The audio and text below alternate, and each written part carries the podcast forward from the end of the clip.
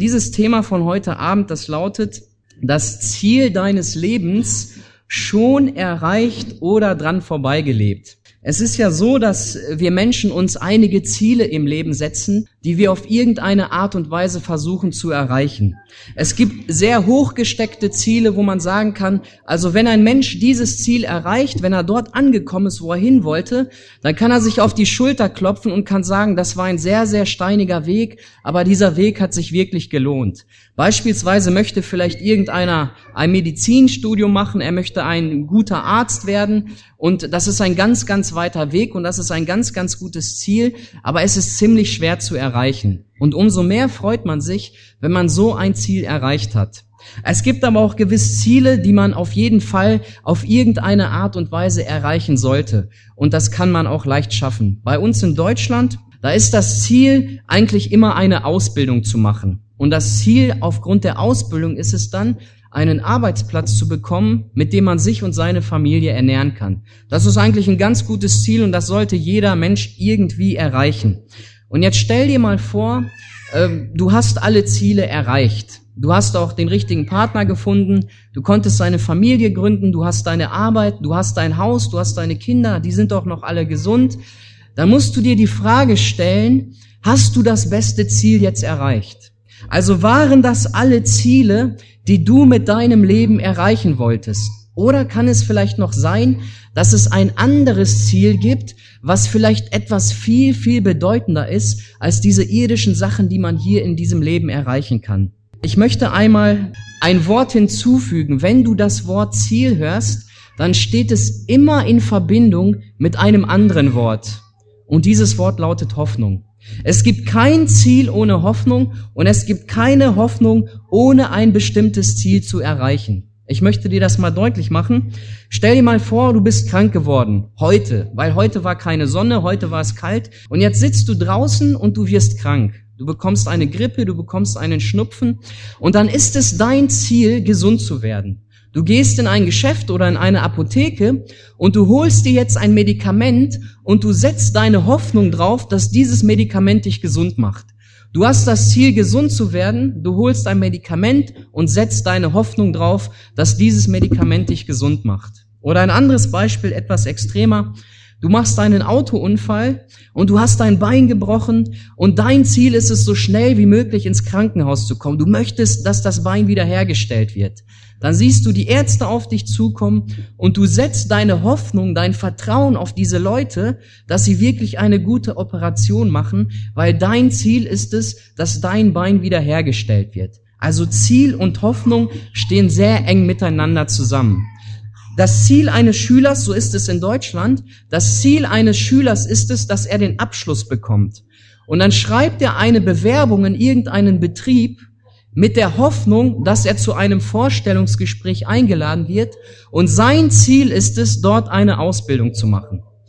Das Ziel von manch einem jungen Mann ist es, zu einer wunderschönen, hübschen Frau hinzugehen und ihr eine ganz, ganz wichtige Frage zu stellen.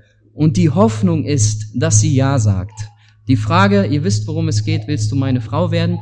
Die Hoffnung ist, dass sie Ja sagt und das Ziel, was dieser Mensch hat, den Rest des Lebens mit dieser wunderbaren Frau zu verbringen. Und wir müssen ehrlich sein und sagen, manche Ziele erreicht man im Leben nicht und manche Hoffnung wird leider zu Schanden. Und ich habe mal als äh, 17-Jähriger, ich meine, ich war 17 und ich habe einen sogenannten Lottoschein ausgefüllt. Und da stehen 49 Zahlen und du kannst sechs Zahlen in einer Reihe ausfüllen. Und wenn deine sechs Zahlen gezogen werden, dann hast du den Jackpot geknackt, dann hast du diesen Lotto gewonnen. Und ich habe äh, zum allerersten Mal in meinem Leben so einen Lottoschein ausgefüllt, weil mein Ziel war es, ich möchte Millionär werden. Ich habe mir schon ausgemalt, was ich mir von dem ganzen Geld kaufe. Und äh, dann habe ich diesen Lottoschein ausgefüllt und dann habe ich ihn abgegeben. Und dann habe ich nicht einen richtigen gehabt, ich habe nicht zwei richtige gehabt, ich habe nicht drei richtige gehabt, ich hatte vier richtige. Könnt ihr euch das vorstellen? Ich hatte vier richtige in einer Reihe. Aber das ist nicht mein Ziel gewesen. Mir haben nämlich zwei gefehlt, um Millionär zu werden. Das heißt, ich habe meine Hoffnung auf diesen Lottoschein gesetzt und ich habe dieses Ziel nicht erreicht. Ich habe mir dann eine Jeanshose gekauft, eine Levis. Ich meine, ich habe 128 D-Mark damals gewonnen. Für einen, der nicht gearbeitet hat, war das schon ziemlich viel Geld, aber es war nicht die Hoffnung, die sich da erfüllt hat. Und ich denke, so geht es bei jedem Menschen irgendwie, der sich gewisse Ziele setzt, der sich gewisse Hoffnung setzt, und er kann sein, dass er dieses Ziel nicht erreicht, und es kann sein, dass diese Hoffnung leider unerfüllt bleibt. Aber ich möchte dir heute von einer Hoffnung erzählen, die dich nicht zu Schanden werden lässt.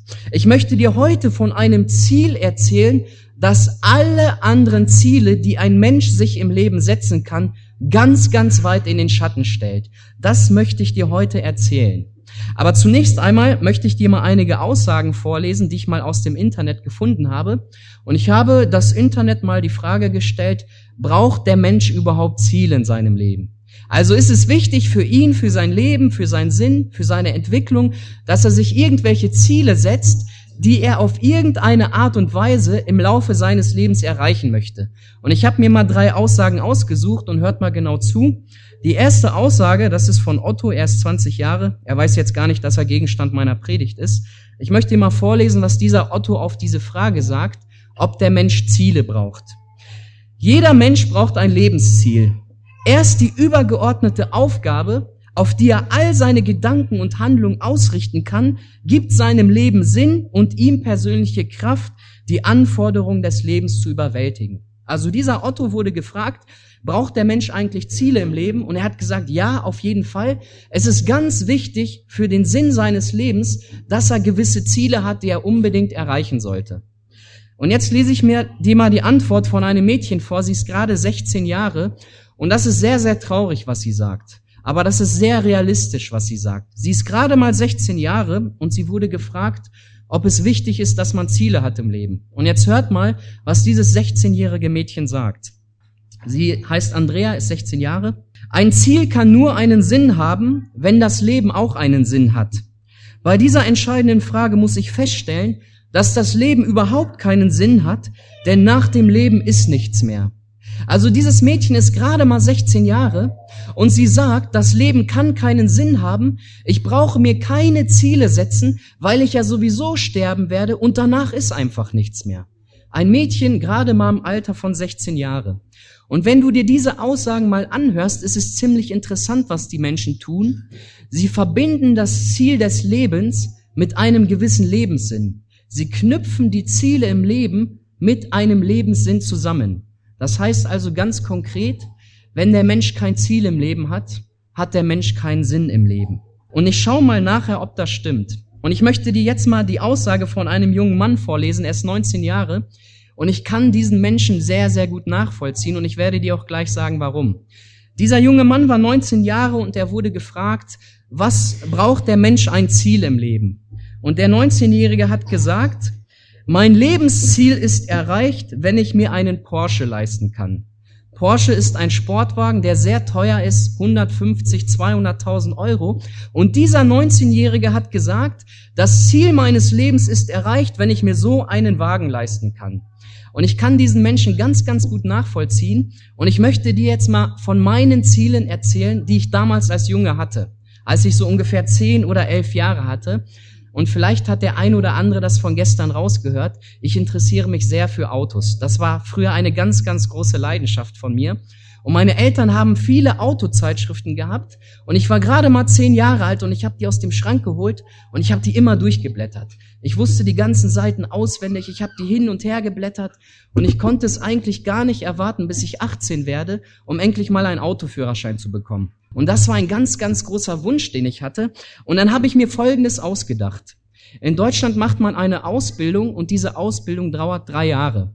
Du bist ungefähr 16, wenn du deine Schule abschließt und mit circa 16 oder 17 fängst du deine Ausbildung an. Jetzt hört mal, welche Ziele ich gehabt habe. Ich wollte im ersten Ausbildungsjahr einen Polo fahren einen Volkswagen. Das ist ein kleines Auto. Ich wusste genau, welche Felgen draufkommen. Ich wusste, welche Auspuffanlage dort runterkommt. Ich wusste sogar, was für ein Lenkrad dort reinkommt. Ich habe mir das alles ausgedacht. Und im zweiten Lehrjahr wollte ich einen Golf haben. Der ist bisschen größer als der Polo. Der sollte 115 PS haben. Der sollte 16 Zoll Felgen haben. Ich wusste ganz genau, wie das Auto aussehen sollte. Und im dritten Lehrjahr wollte ich einen BMW haben. 2 Liter Maschine, 150 PS, Zweitürer. Ich wusste ganz genau, wie der Wagen aussehen sollte. Aber wisst ihr, was das Problem bei dem Ganzen war? Je älter ich wurde, desto mehr merkte ich, ich kann diese Ziele finanziell überhaupt nicht durchsetzen. Mir war eigentlich gar nicht bewusst, wie wenig Geld einer bekommt, der eine Ausbildung macht. Und ich wusste ganz genau, dieses Ziel kann ich nicht erreichen. Und wisst ihr, was noch zu einem großen Problem wurde? Ich wurde immer älter und die Automodelle auch. Sie haben mir nicht mehr gefallen. Als ich zehn Jahre alt war, fand ich diesen Polo ganz gut. Aber als ich 18 war, das war ja acht Jahre später, da war das Modell schon längst alt und es hat mir nicht gefallen. Man kann sagen, ich habe nicht die besten Ziele in meinem Leben gehabt. Das waren nicht tolle Ziele, die ich da erreichen wollte. Es gibt aber Menschen, die sind gar nicht damit zufrieden, dass sie irgendein kleines Auto haben wollen. Es gibt Menschen, die wollen wirklich etwas in seinem Leben erreichen. Ich habe dir mal ein Foto mitgebracht. Das, was du hier siehst, das sind zwei junge Menschen, die kommen aus Deutschland. Und die sind in meinem Alter, sie sind so 35, 36 Jahre. Und die haben ein ganz, ganz großes Ziel gehabt. Und dieses Ziel heißt, wir wollen sehr reich werden. Und diese beiden Jungs, die sind weit über dieses Ziel hinausgeschossen. Jetzt hör mal genau zu. Sie sind gerade mal 20 Jahre alt gewesen. Da sind sie ins Immobiliengeschäft eingestiegen. Also sie haben Häuser gekauft und sie haben Häuser verkauft. Sie haben Grundstücke gekauft und sie haben diese Grundstücke wieder verkauft. Und innerhalb kürzester Zeit waren sie Besitzer von 150 Firmen. Kannst du dir das vorstellen? 150 Firmen haben diese zwei Jungs besessen. Und vor ihrer Villa standen italienische Sportwagen und ihr gesamtes Vermögen, was sie auf dem Konto hatten, betrug, wenn man das in Dollar umrechnet, jetzt hör mal genau zu, 200 Millionen Dollar. Kannst du dir das vorstellen? 200 Millionen Dollar haben diese beiden Jungs gerade mal im Alter von 30 Jahren erwirtschaftet. Das war ein gewaltiges Ziel, was sie erreicht haben. Soll ich dir mal sagen, was diese beiden Jungs erreicht haben? Ich lese dir das mal vor. Sie hatten es geschafft, dass circa 11.000 Menschen hohe Summen am Bargeld verloren haben. Sie waren für den größten Anlagebetrug der letzten Jahrzehnte in Deutschland verantwortlich. Sie haben es geschafft, ihr junges Leben total zu verfuschen. Diese beiden Jungs, die sitzen jetzt mittlerweile im Gefängnis und dort werden sie noch jahrelang sitzen. Die Hoffnung, reich zu werden, die haben sie erfüllt bekommen. Aber das letztendliche Ziel, was sie erreicht haben, das war total schlecht. Sie haben ihr junges Leben total verfuscht. Das war natürlich ein absolutes Negativbeispiel. Jetzt stell dir mal Folgendes vor. Es gibt Menschen, die erreichen auf legale Art und Weise so viel Geld. Sie werden so reich, sie betrügen keine Menschen, sie schaffen es wirklich mit ehrlicher Arbeit reich zu werden. Weißt du, was dann das Problem bei den Menschen ist? Genau das.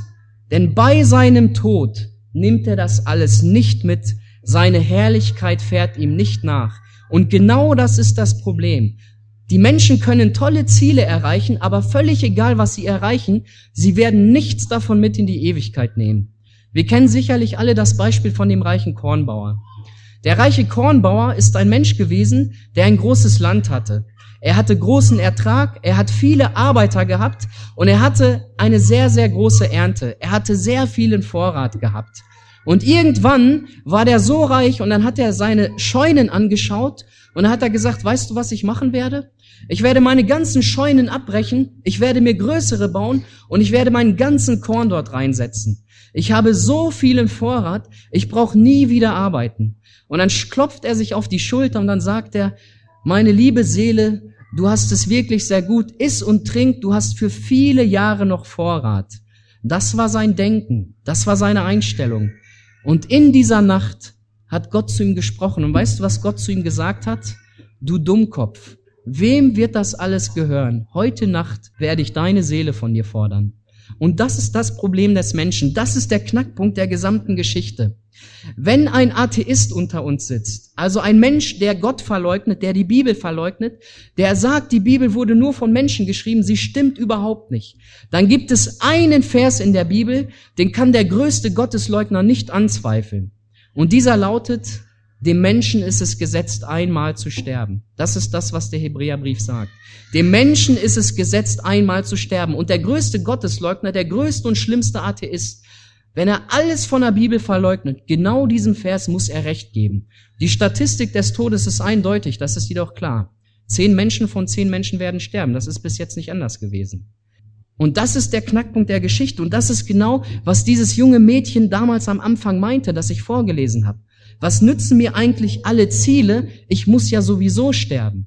Der Mensch erreicht ziemlich viel in seinem Leben. Manch ein Mensch findet seinen Traumpartner, manch ein Mensch findet seinen Traumberuf, manch ein Mensch wird sehr reich, er wird sehr berühmt, manch ein Mensch scheint wirklich die Erfüllung seines Lebens auf dieser Welt gefunden zu haben. Aber weißt du, was das Problem ist? Und jetzt hör mal genau zu. Jedes Ziel, welches der Mensch in seinem Leben erreicht hat, kommt nicht über dieses irdische Leben hinaus. Hast du das verstanden? Jedes Ziel, was der Mensch hier in seinem Leben erreicht hat, wird nicht über dieses irdische, sichtbare Leben hinauskommen. Und jede Hoffnung, die der Mensch im Herzen trägt, wird gnadenlos am Grabstein zerschmettert. Jeder von uns ist sicherlich schon mal auf einer Beerdigung gewesen. Und da siehst du den Menschen dort, wie er liegt in seinem Sarg, und du weißt, jetzt ist eigentlich alles vorbei. Er kann kein Ziel mehr auf dieser Erde erreichen. Und völlig unabhängig, ob er reich gewesen ist, ob er arm gewesen ist, ob er stark gewesen ist, ob er schwach gewesen ist, völlig egal, seine Hoffnung ist jetzt vorbei. Am Grabstein zeigt sich die Realität des Lebens, dass es nämlich an einem Tag vorbei sein kann. Das heißt konkret, das ist die Realität, die der Mensch in sich trägt. Und ich möchte dir mal einen Vers aus den Sprüchen vorlesen. Und dieser lautet, wenn der gottlose Mensch stirbt, so ist seine Hoffnung dahin. Das heißt, das bedeutet, der Mensch braucht ein Ziel, welches weit über dieses irdische Leben hinausgeht. Der Mensch braucht eine Hoffnung, die nicht mit diesem Tod vorbei ist. Das ist ganz, ganz wichtig. Das ist das, was der Mensch braucht. Er braucht ein Ziel, was über dieses Leben hinausgeht. Er braucht eine Hoffnung, die eben nicht mit dem Grabstein endet. Und ich möchte dir nochmal einen Vers aus den Sprüchen vorlesen. Jetzt hör mal genau zu. Denn das Ende kommt noch und dann wird deine Hoffnung nicht zu Schanden. Weißt du, was ich gerade gemacht habe? Ich habe zwei Verse aus dem Alten Testament vorgelesen und diese zwei Verse befassen sich genau mit derselben Sache. Sie befassen sich mit dem Ende des Lebens. Aber der eine Vers spricht von Hoffnung und der andere Vers spricht davon, dass die Hoffnung zu Schanden wird. Ich zeig dir diese Verse mal. Wenn der gottlose Mensch stirbt, ist seine Hoffnung verloren. Denn das Ende kommt noch und dann wird deine Hoffnung nicht zu Schanden. Weißt du, was der Unterschied bei diesen Versen ist? Das sind die Menschen, an die die Verse geschrieben wurde. Der erste Vers, der spricht von einer Hoffnung, die verloren ist. Und dieser Vers ist an gottlose Menschen geschrieben. Dieser Vers ist an Menschen geschrieben, das hat Gott niederschreiben lassen in seinem Wort. Dieser Vers ist an Menschen geschrieben, die ihr Ziel auf dieses irdische, sichtbare, vergängliche setzen. Das sind Menschen, die Gott völlig aus ihrem Leben ausklammern, die eigentlich überhaupt nichts mit Gott zu tun haben. Und der zweite Vers, das ist ein Vers, der ist an Gläubige geschrieben. Dieser Vers ist an Menschen geschrieben, die genau wissen, es kommt noch etwas. Es kommt noch etwas viel Besseres. Dieser Vers ist an Menschen geschrieben, die genau wissen, das ist alles vergänglich. Es gibt etwas, das geht weit über dieses Leben hinaus. Dieser Vers ist an Menschen geschrieben, die in Gemeinschaft mit dem lebendigen Gott leben und die genau wissen, mein Leben ist begrenzt, aber wenn mein Leben aufhört, dann werde ich meine Augen in der größten Herrlichkeit auftun. Und das ist ein ganz, ganz gewaltiger Unterschied. Und ich möchte, dass wir uns jetzt mal eine Person aus dem Neuen Testament anschauen, der in einer wunderbaren Hoffnung gelebt hat. Und das ist Apostel Paulus gewesen. Hör mal, was dieser Apostel Paulus sagt. Apostelgeschichte 24, Vers 15. Hör mal genau zu, ich lese dir das mal vor. Ich habe die Hoffnung zu Gott, nämlich, dass es eine Auferstehung der Gerechten wie der Ungerechten geben wird. Paulus war sich eine Sache bewusst. Mit dem Tod ist eben nicht alles aus. Ihm war ganz klar, dass der Grabstein keinen Punkt hinter sein Leben setzt, sondern einen Doppelpunkt. Paulus hat eine lebendige Hoffnung gehabt. Paulus lebte in der Hoffnung der Auferstehung. Weißt du, was das bedeutet? Die Bibel spricht davon, dass jeder Mensch, sieben Milliarden Menschen und alle, die vorher gestorben sind, dass diese Menschen irgendwann mal auferstehen werden. Das ist das, was die Bibel sagt. Es gibt gewisse Gruppierungen, es gibt gewisse religiöse Fundamente, die behaupten, nach dem Tod passiert nichts. Der Mensch wird einfach ausgelöscht, der wird auch nie zu einem Gericht sich verantworten müssen, aber das ist nicht das, was die Bibel sagt. Die Bibel sagt, es wird ein Tag kommen, da werden alle Menschen einmal auferstehen. Und zwar die, die gottlos sind, die werden auferstehen zum Gericht Und die, die in Gemeinschaft mit Gott gelebt haben, die Vergebung der Sünden haben, die werden aufwärts stehen zur größten Herrlichkeit, die es gibt. Der Mensch ohne Vergebung wird einmal zum ewigen Gericht auferstehen müssen. Und weißt du, was das Schlimmste ist? Er wird mit der knallharten Realität konfrontiert, dass seine eigene Gerechtigkeit nicht ausgereicht hat, um vor einem heiligen, gerechten Gott zu bestehen. Es gibt viele, viele religiöse Menschen. Die Religion sagt, dass der Mensch viele gute Werke tun muss. Die Religion sagt, du musst dich Gott hingeben, du musst deine Leib kasteien, du musst irgendwelche Dinge spenden, du musst gute Traditionen einhalten, du musst gute Werke hervorbringen und vielleicht reicht es ja aus, um im Gericht Gottes bestehen zu können. Und das ist nur eine Religion. Und solche religiösen Menschen werden einmal in das Gericht Gottes kommen. Und das sind Menschen, die sich mit Eifer Gott irgendwie hingeben möchten.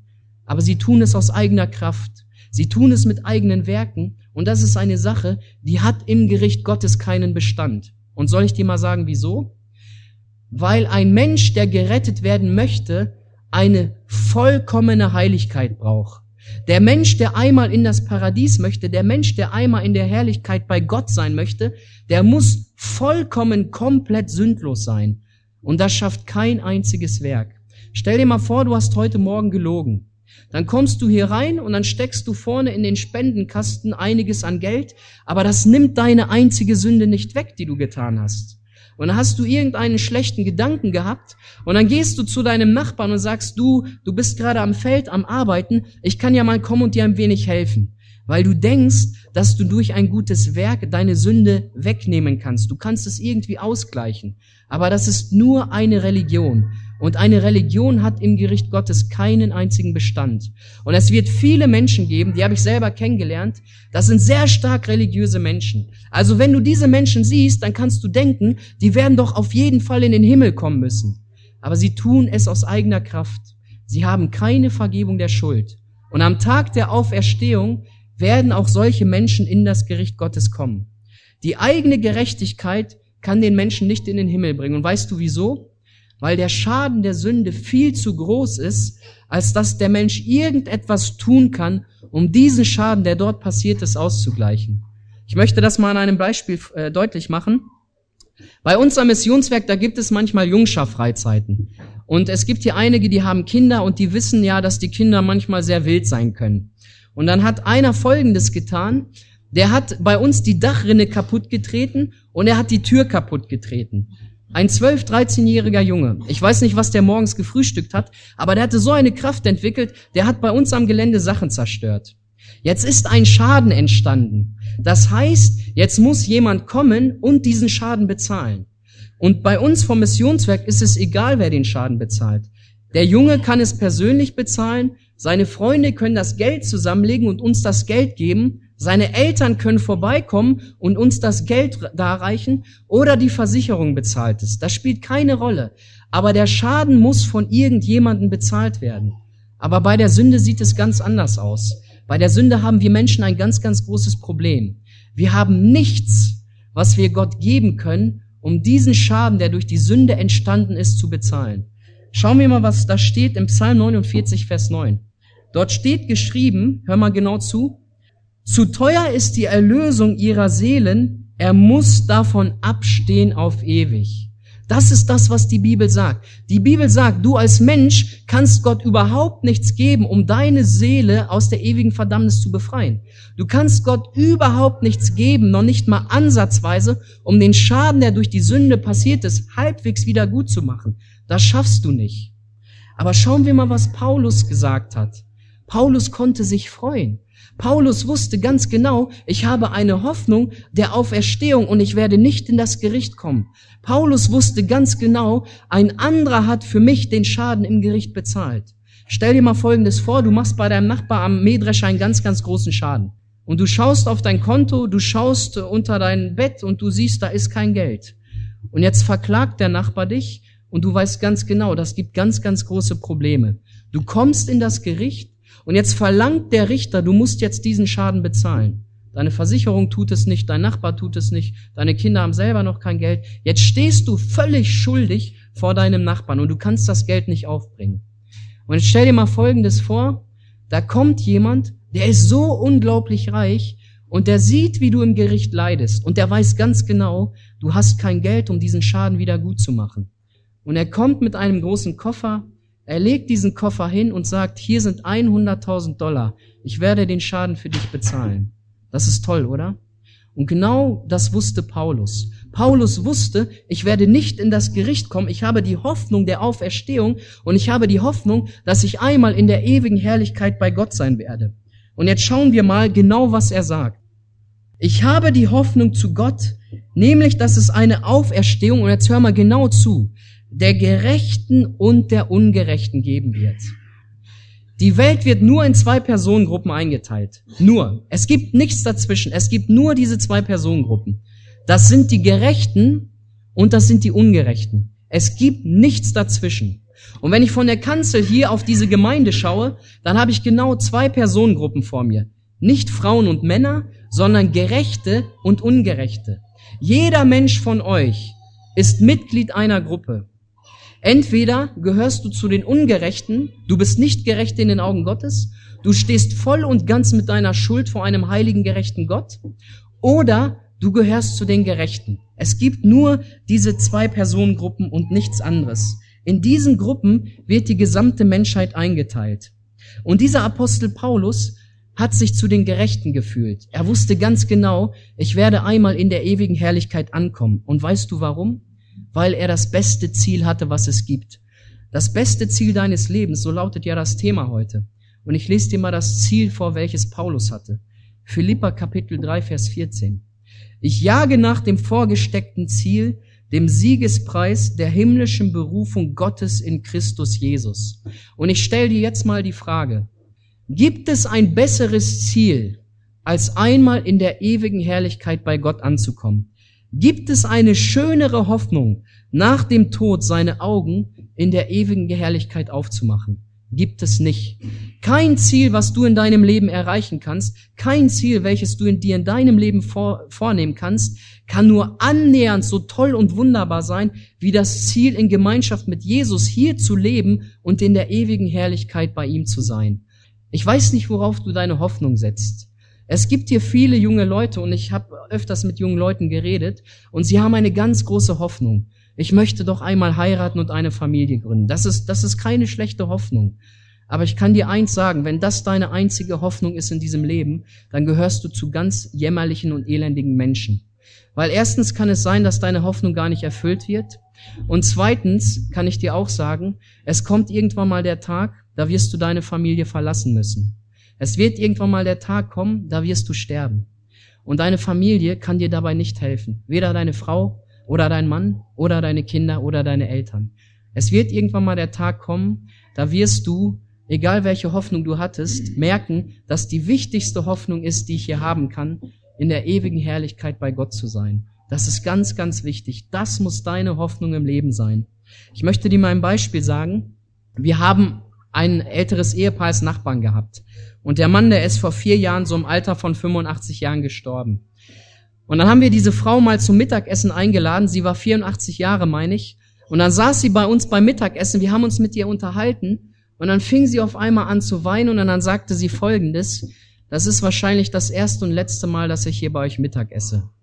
Diese Frau wusste eins. Ich bin 84 Jahre. Ich weiß nicht, wie lange ich zu leben habe, aber es werden nicht mehr viele Jahre sein. Und diese Frau hatte keine Hoffnung. Diese Frau war 84 Jahre. Ich habe öfters mit ihr geredet. Ich habe ihr ein neues Testament geschenkt. Aber sie ist nicht gläubig. Sie ist nicht bekehrt. Sie sitzt zu Hause alleine. Sie ist eine Witwe. Und sie hat keine Hoffnung. Sie weiß nicht, was passiert, wenn ich meine Augen zumache. Welchen Weg werde ich einschlagen? Was wird auf mich zukommen? Sie weiß es nicht. Und das muss eine furchtbare, schreckliche Angst sein. Ich weiß nicht, wie ein Mensch sich fühlt, der 84 Jahre ist und der genau weiß, mein ganzes Leben ist schon vorbei. Es kommt nichts mehr im Leben. Und was danach kommt, weiß ich nicht. Ich habe vielleicht die Hoffnung, dass es einen Himmel gibt und dass ich vielleicht aufgrund der guten Werke, die ich getan habe, dort ankomme. Aber ich kann es nicht wissen. Das heißt, diese Frau hat keine lebendige Hoffnung. Und ich werde dir jetzt mal ein anderes Beispiel erzählen. Wilhelm Pals ist zum zweiten Mal verheiratet. Und seine erste Frau ist gestorben. Und sie hat Krebs bekommen, es war eine furchtbare Krankheit. Und man merkte auf einmal, wie die Krankheit immer fortgeschrittener wird. Und dann sagte der Arzt zu Wilhelm Pals, Herr Pals, Sie können jetzt nicht mehr rumreisen. Sie müssen jetzt bei ihrer Frau sein. Es dauert nicht mehr lange. Und dann ist Wilhelm nach Hause gegangen, er hat seine Frau begleitet und das muss ein komisches Gefühl gewesen sein zu wissen, dieser Mensch wird nicht mehr lange leben. Und dann saß er immer bei seiner Frau, er hat sich mit ihr unterhalten, die Kinder waren da und sie wussten genau, Mutti, die hat nicht mehr viele Tage zu leben. Und dann kam dieser eine Tag, an dem die Frau von Wilhelm Pals gestorben ist. Und weißt du, wie sie gestorben ist? Sie ist mit einem Lächeln gestorben. Und dann sagte sie zu Wilhelm Pals, hörst du das, hörst du das, hörst du diese Glocken, hörst du diese Engel? Das ist so wunderschön. Und dann hat sie ihre Augen auf, zugemacht und ist in die Ewigkeit gegangen. Leute, diese Frau hat das gesehen, was sie ihr ganzes Leben geglaubt hat. Sie hat an einem Tag eine ganz wichtige Entscheidung getroffen. Ich gebe diesem Jesus mein Leben. Und diese Frau durfte in der schwersten Stunde des Lebens Freude haben. Kannst du dir das vorstellen? Sie durfte Freude haben, weil sie genau wusste, ich werde meine Augen jetzt zumachen, aber ich werde sie bei Jesus wieder aufmachen. Und das ist eine lebendige Hoffnung, die man haben kann. Und dann sagte der Sohn von Wilhelm Pals, Vati, so wie Mutti gestorben ist, so möchte ich auch einmal sterben. Und das kannst du nur, wenn dein Ziel Jesus Christus ist. Ich weiß nicht, was das für ein Gefühl sein muss, auf dem Sterbebett zu liegen. Aber es muss schrecklich sein, nicht zu wissen, wo es hingeht. Dann hast du eine vage Hoffnung. Vielleicht gibt es einen Himmel und vielleicht nimmt mich dieser Gott an. Aber du weißt es nicht. Und weißt du warum?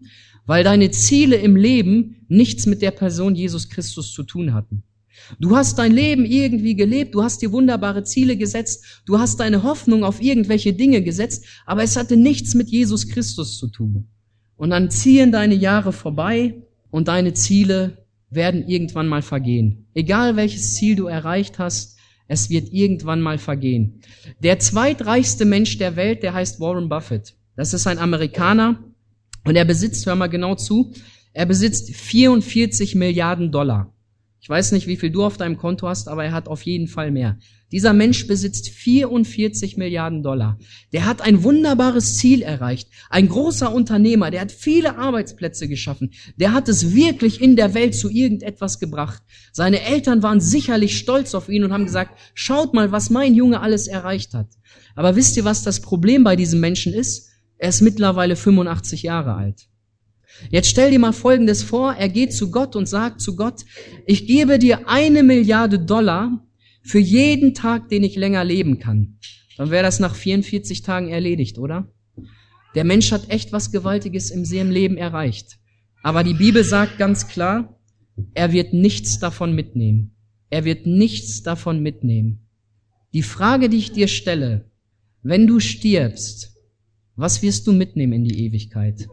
Dein Hektar Land, was du bearbeitet hast, deine berufliche Karriere, die du erreicht hast, deine guten Werke, die du vielleicht deinem Nachbar angetan hast, dein frommes Wesen, was du in der Gemeinde vorgespielt hast, das wirst du alles nicht irgendwie mitnehmen können. Das Einzige, was du mitnehmen wirst, ist das, was du für Jesus Christus getan hast. Und das soll dein Ziel im Leben sein. Und dieser Apostel Paulus wusste das ganz genau. Dieser Apostel Paulus hat schon immer für Gott gelebt. Er hatte ganz großen Eifer für Gott. Er ist ein Pharisäer gewesen. Er hat wirklich viel und erstaunlich in seinem Leben erreicht. Aber das hat alles nicht ausgereicht. Und an einem Tag hat er die größte Begegnung, die ein Mensch haben kann. Er begegnete Jesus Christus. Und er hat eine Sache verstanden. Dieser Jesus Christus hat den Preis meiner Sünde bezahlt. Jesus Christus hat das größte Werk vollbracht, was Gott der Menschheit eigentlich zeigen konnte. Er hat den Himmel verlassen, die Herrlichkeit beim Vater. Er hat die Gemeinschaft mit dem Vater auf dieser Erde verlassen, weil er die Sünde an das Kreuz mitgenommen hat. Und dort wurde er von seinem eigenen Vater verlassen. Er hat den Preis deiner Sünde bezahlt. Es ist dein Platz gewesen, den er am Kreuz von Golgatha angenommen hat. Es ist der Platz gewesen, das Kreuz, das war für dich bestimmt. Aber Jesus Christus hat es auf sich genommen. Er hat den Preis deiner Erlösung bezahlt. Und jetzt tat Apostel Paulus Folgendes. Als er das verstanden hat, wusste er ganz genau, ich muss mein Leben aufgeben. Er hat alles, was er in seinem Leben erreicht hat, er aufgegeben und er hat sein Leben für Jesus Christus gelebt. Und ich kann dir sagen, von der Schrift her, das wissen wir alle, die wir die Bibel kennen, er hat nicht das beste Leben gehabt. Er wurde verfolgt, er wurde gesteinigt, er saß oft im Gefängnis. Er war oft in Todesnöten. Aber wisst ihr was? Er hat ewiges Leben besessen. Das war sein Ziel. Sein Ziel war, ich möchte Jesus auf dieser Erde verherrlichen. Und dieser Mensch hat aus dem Gefängnis einen Brief geschrieben und dort schrieb er Folgendes in Kap Philippa Kapitel 1, Vers 21. Da sagte er, Jesus Christus ist mein Leben und Sterben ist mein Gewinn. Kannst du dir das vorstellen, dass ein Mensch sagt, Sterben ist mein Gewinn. Der wusste ganz genau, wenn ich hier die Augen zumache, das ist das Beste, was mir passieren kann. Aber die Voraussetzung war, er hat für Jesus gelebt. Jesus Christus ist mein Leben und Sterben ist mein Gewinn. Und dieses Evangelium predigte Apostel Paulus den Menschen und die Menschen haben das gehört und sie haben Paulus jetzt eine Frage gestellt. Was müssen wir jetzt tun? Sie wussten ganz genau, wenn das stimmt, dass Jesus den Himmel verlassen hat, dass er an das Kreuz mit unserer Sünde gegangen ist, dann muss es irgendwelche Konsequenzen in unserem Leben haben. Und dann fragten sie ihn, was müssen wir jetzt tun? Und er sagte folgendes, Apostelgeschichte 3, Vers 19, das ist eigentlich das, was ich allen unbekehrten Menschen sage. Tut Buße und bekehrt euch. Weißt du, was das bedeutet? Buße bedeutet ein radikales Umdenken.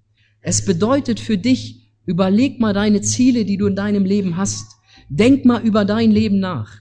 Und Bekehrung bedeutet eine absolute Umkehr. Und weißt du wohin? Zu dem Ziel, welches Gott für dein Leben bestimmt hat. Und dieses Ziel ist das Kreuz. Dieses Ziel ist Golgatha.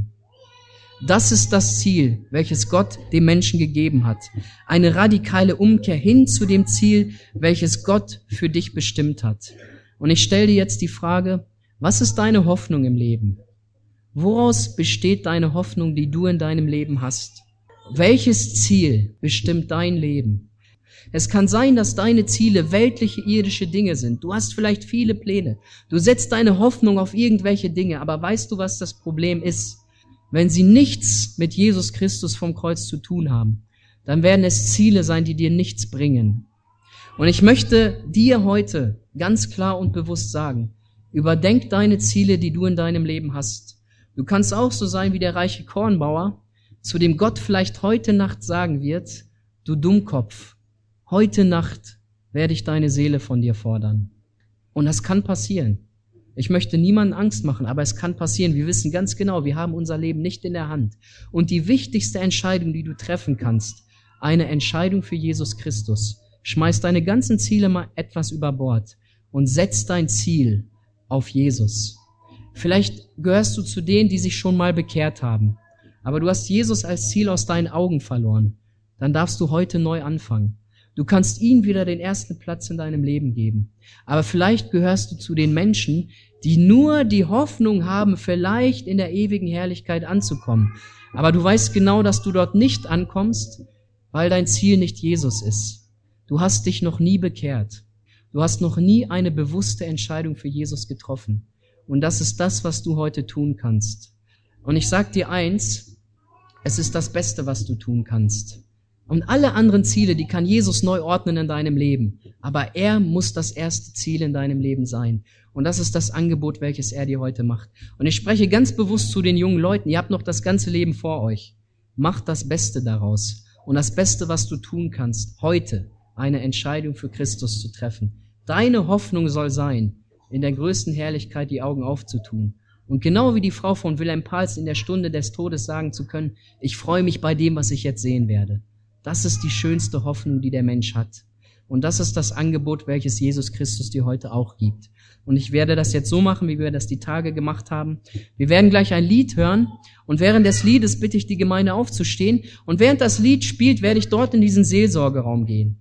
Und ich werde dort warten auf die Menschen, die sich bekehren möchten. Ich werde warten auf die Menschen, die verstanden haben, mein Ziel ist nicht Jesus Christus gewesen. Ich werde auf die Menschen warten, die eine lebendige Hoffnung für sich persönlich in Anspruch nehmen wollen. Und diese Hoffnung heißt, ich werde in der ewigen Herrlichkeit ankommen. Aber das kannst du nur, wenn du Buße tust über deine Sünde. Und das ist das, was Jesus Christus von dir möchte. Und ich habe mich sehr gefreut, dass in den letzten Tagen Menschen dieses Angebot angenommen haben. Und es wäre sehr schade, wirklich sehr schade, wenn heute niemand kommt, wenn heute niemand zum Seelsorgeraum kommt und das ewige Leben für sich persönlich in Anspruch nehmen möchte. Das ist das, was du heute tun kannst. Aber ich sag dir gleich, die Entscheidung musst du selber treffen. Das werde ich dir nicht abnehmen. Das werden dir deine Eltern nicht abnehmen. Das wird dir dein Banknachbar nicht abnehmen. Das ist eine Entscheidung, die du ganz persönlich für dich treffen musst. Und ich bitte jetzt, dass wir aufstehen. Ich bitte den Chor nach vorne zu kommen. Und ich werde jetzt noch ein Gebet sprechen. Und nach dem Gebet werde ich zum Seelsorgeraum gehen. Und du musst das Lied auch nicht abwarten. Das habe ich bis jetzt immer gesagt. Du kannst während des Liedes aus deiner Reihe rauskommen und du kannst zum Seelsorgeraum kommen. Und wer in Frieden mit Gott lebt, der kann auf den Parkplatz gehen, der braucht gar nicht hier vorne stehen, der kann auf den Parkplatz, der kann sich unterhalten. Aber wer das nicht hat, diesen Frieden mit Gott, der kann heute zum Kreuz von Golgatha gehen. Und ich kann dir eins sagen, wenn du nicht bekehrt ist, der leichte Weg ist immer raus mit dem ganzen Strom zum Parkplatz. Das ist immer der leichte Weg. Aber der schwierige Weg ist, draußen rechts abzubiegen und zum Seelsorgeraum zu kommen. Und ich wünsche heute für dich persönlich, dass du den schwierigen Weg wählst, weil das der beste Weg ist. Herr Jesus, ich danke dir für ein Leben mit einer lebendigen Hoffnung und ich danke dir für das beste Ziel, was du uns geschenkt hast. Ich möchte beten für alle Menschen, die dieses Ziel für sich noch nicht erreicht haben. Herr, mach du offenbar, was es bedeutet, eine lebendige Hoffnung zu haben, das Ziel in der ewigen Herrlichkeit zu erreichen. Ich möchte beten, dass du deinen Geist wirken lässt bei denen, die das jetzt verstanden haben. Ich möchte beten, dass du deutlich zu denen sprichst, die genau wissen, ich habe das Ziel nicht, in der Herrlichkeit anzukommen. Ich möchte beten, dass sie dieses Ziel für sich persönlich in Anspruch nehmen dürfen. Herr, hier sitzt manch einer, der kennt deinen Namen, der weiß alles, aber der hat sich noch nie bekehrt. Ich bete heute, Herr Jesus, dass du diesen Tag nicht vorbeistreichen lässt, dass du diese Menschen bei der Hand nimmst und dass du heute diese Menschen zu deinem Kreuz führst und dass sie heute mit einer lebendigen Hoffnung erfüllt werden. Ich danke dir, Herr, dass du mir diese Hoffnung gegeben hast, Herr, dass du mich an einem Tag gerufen hast. Und ruf jetzt die, Herr Jesus, die noch nicht bekehrt sind, dass sie Buße tun dürfen. Amen.